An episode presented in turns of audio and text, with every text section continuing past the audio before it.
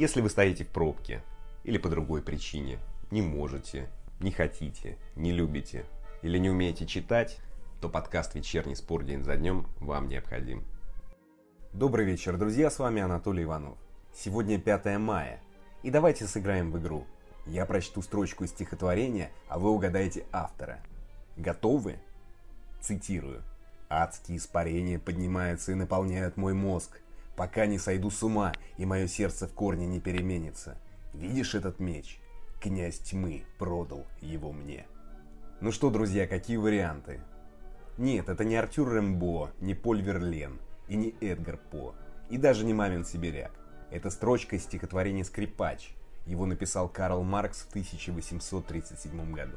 А сегодня мыслителю исполнилось бы 202 года. В чемодане Довлатов написал про Маркса – Школьником я любил рисовать вождей мирового пролетариата, и особенно Маркса. Обыкновенную кляксу размазал, уже похоже. Забавно. И последнее про Маркса. Его цитата. «Жестокость характерна для законов, продиктованных трусостью, ибо трусость может быть энергична, только будучи жестокой». Не правда ли верное определение? Ну ладно, давайте про спорт. Еще в этот день в 2018-м Локомотив выиграл первое за 14 лет чемпионство – вы услышите интересные воспоминания очевидцев в сегодняшнем подкасте. Но сначала новостная часть. Вот что будет в этом выпуске. В Германии нашли бывшего защитника Шальки, которого 4 года считали погибшим. В АПЛ предложили сократить игровое время.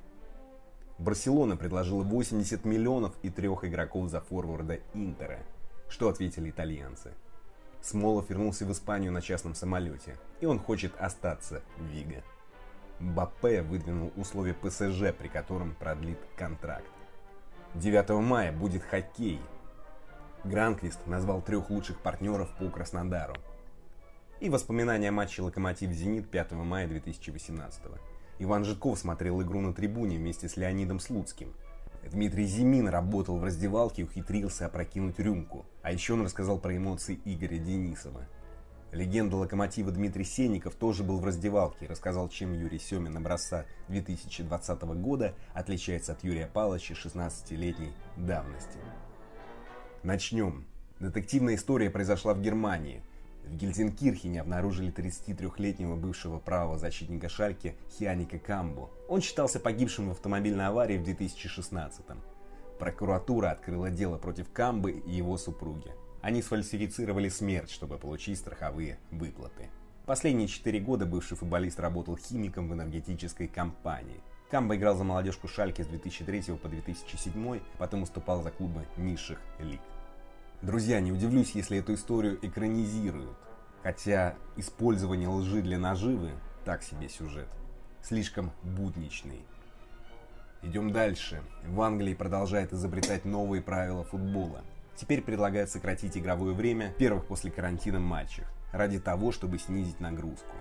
Об этом сообщил BBC глава Ассоциации профессиональных футболистов Гордон Тейлор. Насколько нужно сократить время, Тейлор не уточнил. Лучше придумайте новое название для игры, которая нас ждет летом в Англии, на тренировочных полях. Пять замен, укороченные таймы, наказание за плевки, забеги в масках и другие предложения – это все-таки не футбол. Перемещаемся в Испанию. Федор Смолов вернулся в Испанию на частном самолете, прямым рейсом из Москвы в Виго. Теперь россиянину предстоит сдать тест на COVID-19 и сесть на карантин перед возобновлением тренировок. В интервью испанской прессе Смолов заявил о желании играть за Сельту в следующем сезоне. А вот желает ли Сельта, чтобы Смолов играл за нее в следующем сезоне, неизвестно. Кстати, клуб не будет наказывать форварда за отъезд в Россию, вопреки заявлениям СМИ. Но интересно, что дальше. Смолов сказал дежурные слова, но в его переход в Сельту верится с трудом. Зачем Сельте 30-летний нападающий из России, забивший 92 мяча в карьере? Да и Локомотив не отпустит паспортиста за адекватную сумму. И зарплату Локомотива не повторит даже президент Сельты, упившийся до безумия. Плюс испанские налоги посерьезнее кусают футболистов, чем российские. Но вдруг Федор готов играть за адекватные деньги. Но главное в потенциальной сделке не желание сельты, желание локомотива, а мастерство агента.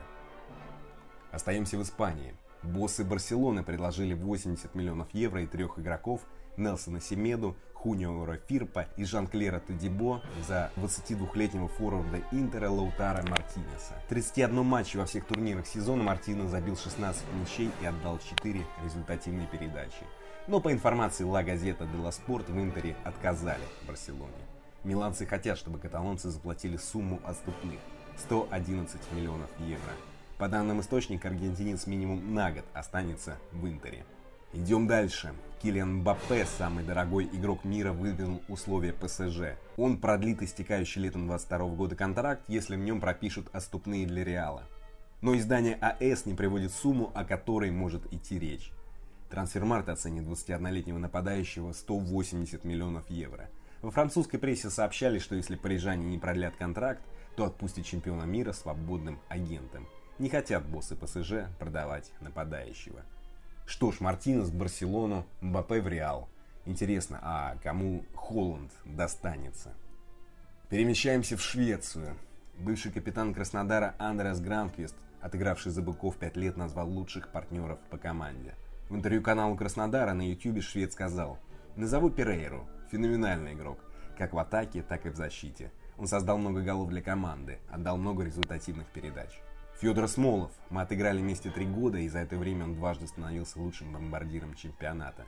Федор много сделал для команды, он очень одаренный футболист. Он был фантастическим для нас. Еще необходимо отметить опорного полузащитника Шарля Кабаре. Он всегда помогал нам, центральным защитникам. Прикрывал нас, играл сердцем, выкладывался на все сто. Он был важен для клуба и для команды, сказал Гранквист. Теперь анонс хоккея и забавный анонс. Ведь 9 мая Матч ТВ покажет повтор финального матча Олимпиады 2018 между командой олимпийских спортсменов из России и сборной Германии. А забавно то, друзья, что финальный матч, важный матч, покажут в выходной день в 6.30 утра. Вы готовы встать в это время для просмотра повтора? Поставь Матч ТВ эту игру на меняемое время, то рейтинги были бы выше. Люди все-таки соскучились по спорту. Высокие рейтинги будут даже у тех матчей, итог которых известен. А теперь перейду к матчу «Локомотив-Зенит», который прошел два года назад. Будет три спикера. Что происходило в чемпионской раздевалке и как вел себя Игорь Денисов, рассказывает бывший коллега Дмитрий Зимин. Слушаем. Ты был в чемпионской раздевалке «Локомотива», когда «Локомотив» обыграл в Москве «Зенит» и стал чемпионом впервые за 14 лет. Что там происходило и пил ли ты на брудершафт с Эдером, Рыбусом и так далее? Или не пил с ними на брудершафт? Конечно, уже там творилось настоящего канале. Юрий Павлович Семин пил шампанское, обливал всех, футболисты прыгали, Валерий Александрович Баринов запел День Победы, вместе со всеми запрыгнул на чемпионский такой стул, где стулья, где сидят футболисты, тамбус, я не знаю, как это правильно назвать, и прыгал вместе с всеми, кричал День Победы, День Победы, День Победы, со слезами на глазах пел вот эту замечательную военную песню. В общем, это было очень здорово, Анатолий, прямо я потом поговорил еще с Фернандешем, Гилерми. Фернандеш я сказал то, что он еще недостаточно пьян, недостаточно выпивший, чтобы как бы давать эксклюзивное интервью. Я пообещал, пожелал ему удачи на чемпионате Евро мира, которое, к сожалению, не реализовалось. Вот, Анатолий. Ну, в принципе, как в остальном было все как везде. А, очень все были радостные, веселые, счастливые. Это, конечно, было приятно и запоминающееся. Ну, ты с ними не выпивал или тебя все-таки обрызгали? Я подошел в конце, когда уже там все начали расходиться, как бы из-за из рюмки выпил шампанского, вот. А так мне, конечно, к сожалению, никто не предложил, потому что это мало людей знал. Но мне на меня, естественно, попали капли, потому что там а, были спортсмены, по-моему, Миранчуки, которые прыгали в толпу, поэтому я на меня попало, попало рюмка шампанского как-то жалко звучит. Ну ладно, Дмитрий, а как вел себя Игорь Денисов? Все-таки он стал чемпионом и стал чемпионом в матче против родного клуба. Анатолий, Игорь Денисов повел себя следующим образом. После, сразу после игры он первым влетел в раздевалку, как с этого, к сожалению, не видел, со слов свидетелей, э, скинул вещи, переоделся и покинул территорию стадиона. На праздновании, даже в начале празднования его никто не видел, он э, очень быстро улетел из Москвы. После этого, не знаю, и от боли, и от разочарования, всего или чего-то другого, но, к сожалению, его в раздевалке не было. Выяснилось, что он полетел в Сочи к друзьям. А ты это связываешь с чем? А, с тем, что Игорь Денисов всегда такой человек, спокойный, сдержанный, или все-таки тот факт, что обыграли «Зенит»? Я думаю, то, что действительно очень спокойный, сдержанный человек, и он не очень любит большие вечеринки. Это осталось, как говорится, в ленинградской молодости, там, Санкт-Петербургской, я имею в виду, в такой 2000-х годах, когда там очень много потусили, покутили, я думаю, уже хватит. Празднование лукоморья и так далее и тому подобное, да, я понимаю. Да, Анатолий, абсолютно прав, где мы с тобой принимали ядство а уже впоследствии, спустя много лет. Спасибо Дмитрию, а теперь очередь главреда спорта день за днем Ивана Житкова. Он смотрел игру на трибуне вместе с Леонидом Слуцким. Понравился ли ему матч? Слушаем. Вы смотрели игру «Локомотив» и «Зенит» на стадионе в компании с Леонидом Слуцким. И я тогда подумал, неужели вы обсуждаете перемещение треквартист и латентных латералей? Вот что самое яркое было в том матче и в вашем обсуждении и встрече со Слуцким? ну, никого латентного мы все-таки не обсуждали в той ситуации, а причина была та, что мой друг, э, комментатор Илья Казаков, э, он тогда сотрудничал с «Локомотивом» и пригласил э, меня на этот матч посмотреть футбол вместе. Там же в ложе был Леонид Викторович, причем мы встретились до этого с ним ну, на нейтральной территории, почти вместе доехали до футбола. И да, обсуждали некие вещи, связанные со сборной России, но прям совсем детализированно я сказать уже, наверное, не смогу, что о чем там шла речь. Та игра, она понравилась Слуцкому? И понравилась ли вам? Я знаю, вы не любите, когда обилие голов и так далее и тому подобное. Нет, игра была, честно говоря, слабенькая, потому что «Зенит» был уже всеми мыслями в отпуске, половина была в отпуске мыслями, половина там переживали за свой будущий чемпионат мира или за несостоявшийся чемпионат мира. Вот Антон Заболотный, кстати, сгорел именно в той игре во многом, потому что он был просто как на электричестве, и главный тренер его посмотрел сборную и понял, что, к сожалению, на него рассчитывать будет очень сложно. Там была плохая обстановка, Манчини уходил, и команда была просто нездоровая не была э, способна оказывать серьезное сопротивление. Такой коронавитер с Паредосом в центре играли. И я помню, что Зенит, по-моему, дай бог, то он один момент хотя бы создал ворот Локомотива. А Локомотив, он так потихоньку дожимал, дожимал, брал свое. Поэтому я не могу сказать, что тот футбол на меня неизгладимое впечатление произвел. Леонид Викторович э, был солидарен со мной. Вы сказали про «Зенит». Мне кажется, он в отпуске был, начиная с февраля, наверное. Ну вот, даже если не раньше, нет, он, был, он начал постепенно уходить в отпуск э, с того момента, как Манчини получил предложение конкретное возглавить сборную Италии. Это, по-моему, ноябрь был, что ли. А уместно говорить, Локомотив взял чемпионство только потому, что тогда был слабый «Зенит». Ой, ну это каждый год э, одно и то же. Зенит взял чемпионство, потому что был слабый Спартак. Спартак взял чемпионство, потому что был слабый Зенит. Кто-нибудь еще там взял, э, Локомотив взял чемпионство, потому что были слабые крылья Советов. Ну, в общем, это все, вот эти вот все рассуждения. Да, бывают, конечно, так, турниры, когда всем удается решить свои какие-то там проблемы с составом, с игрой и так далее. Но для того, чтобы что-то с пола поднять, нужно как минимум нагнуться. Если у тебя больной позвоночник, ты этого не сделаешь. Спасибо Ивану. Продолжаем по старшинству. Теперь воспоминания легенды «Локомотива» двукратного чемпиона России Дмитрия Сенникова. Сенников играл с 2000 по 2010 за московский клуб и выиграл золотые медали чемпионата 2002 и 2004. Слушаем. Волнение было, конечно, небольшое, потому что это играли два прямых конкурента, но у Локомотива все-таки было преимущество, и наверное, в данной ситуации больше, наверное, вылавливались болельщики «Зенита». Тем более «Локомотив» играл на своем поле. Были очень хорошие шансы. Ну, даже если команда не проигрывала, она там могла в следующем туре стать чемпионом. А вы ту игру где смотрели? На стадионе? Дома? На стадионе, на стадионе, конечно, я был. Такая достаточно равная, упорная игра, но это почти как золотой матч, да? Что никто, наверное, не хотел ошибаться, но где-то вот повезло Локомотиву в концовке, да, то, что Эдер все-таки забил свой гол. А что было после игры? Вы же наверняка заходили в раздевалку, общались с командой, с Юрием Павловичем. Ну, команда радовалась, конечно, они проделали большой... На, на стадионе было, да, большая радость, там все эти салюты, кубок. Ну, как обычно, в принципе, это радость такая, тем более э, Локомотив очень долго не становился чемпионом.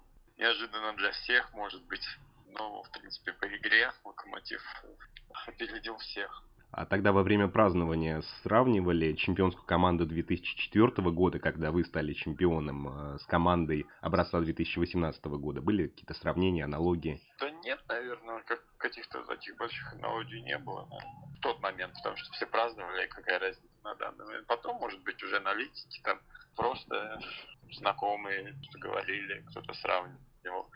Как сейчас Локомотив играл, как тогда играл. Ну, в общем, всегда есть сравнение, да, но это же разное время, разные соперники.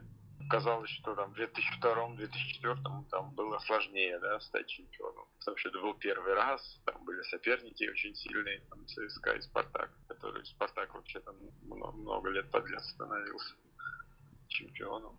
Но в данном, в это время, да, тоже очень сильные соперники были. И Локомотив смог их опередить. Может быть, не очень удачный год э, в плане там становления команды был у Зенита, там, или... но, но Локомотив, я считаю, по игре стал чемпионом. Вы сказали, было разное время, то есть, в принципе, сравнивать, ставить вопрос, какой локомотив был сильнее, допустим, 2004 года или 2018 не совсем уместно. Ну, конечно, мне кажется, и так, тактика изменилась, э, футболисты разные, поэтому, конечно, там каждое поколение там э, думает, что вот на, мы там играли намного интереснее, у нас был там подбор футболистов лучше. Но это я бы не сказал, что как-то как-то корректно вот это все сравнивать. Пройдет там 10 лет, да, допустим, вот этот состав золотой уже 18 -го года, он будет сравнивать еще с другим поколением. Юрий Павлович вот сильно изменился с 2004 года. Чем он отличается от Юрия Семина образца вот сейчас или 2018? Как человек, ну, как конечно, тренер? Он, ну, конечно, он изменился. Он был, наверное, более спокойный стал. Все-таки он там уже за 70, 70 лет, поэтому, конечно, он более спокойный, выдержанный. Он, наверное, стал как европейский тренер, который там уже умеет там, общаться с иностранцами, психологию их выучил, э, наверное, тренировочный процесс все-таки изменился, уже ну, немножко другой. Поэтому, конечно, там, э, когда были все русские футболисты в основном, это другая манера работы. Мне кажется, там больше даже э, за счет характера там Локомотив становился чемпионом, потому что такие ребята, которые, да, не любили проигрывать, которые вот именно русские, там, если мы стеной станем, никто нас не пройдет, поэтому немножко по-другому настраивались. Уже пришлось изменить, наверное, как бы больше иностранцев стало, и, естественно, уже, наверное, тренер меняется. Вы сказали, что он стал спокойнее, но вот все равно помните историю в прошлом году, когда в Петербурге его удалили, Юрий Павлович был очень эмоционален, прыгал, кричал. Такой вопрос, вы понимаете его мотивацию продолжать? Все-таки 72 года, он так нервничает, тратит здоровье, перелеты, тренировки. Вот зачем ему все это? Ну, мне кажется, он сам должен почувствовать. Э, как бы, если получается, если он умеет управлять. Просто Локомотив специфическая команда. Не каждый сможет. Э, не, не, допустим, не каждый сможет игрок заиграть, и не каждый тренер сможет ее тренировать так, чтобы добивалась успеха. Поэтому я, я думаю, ну, конечно, э, Юрий Павлович все знает уже. Особенно мне, главное, мне кажется, даже дело в психологии больше, чем э, в подборе игроков. Ну, подбор игроков понятно, там, да, если есть хорошие, то да, но сделать просто вот команду как единая семья, которая будет давать результат, вот, вот что он умеет. Спасибо спикерам, спасибо, друзья, вам. На этом все. Встретимся завтра. А теперь немного Элгара. thank you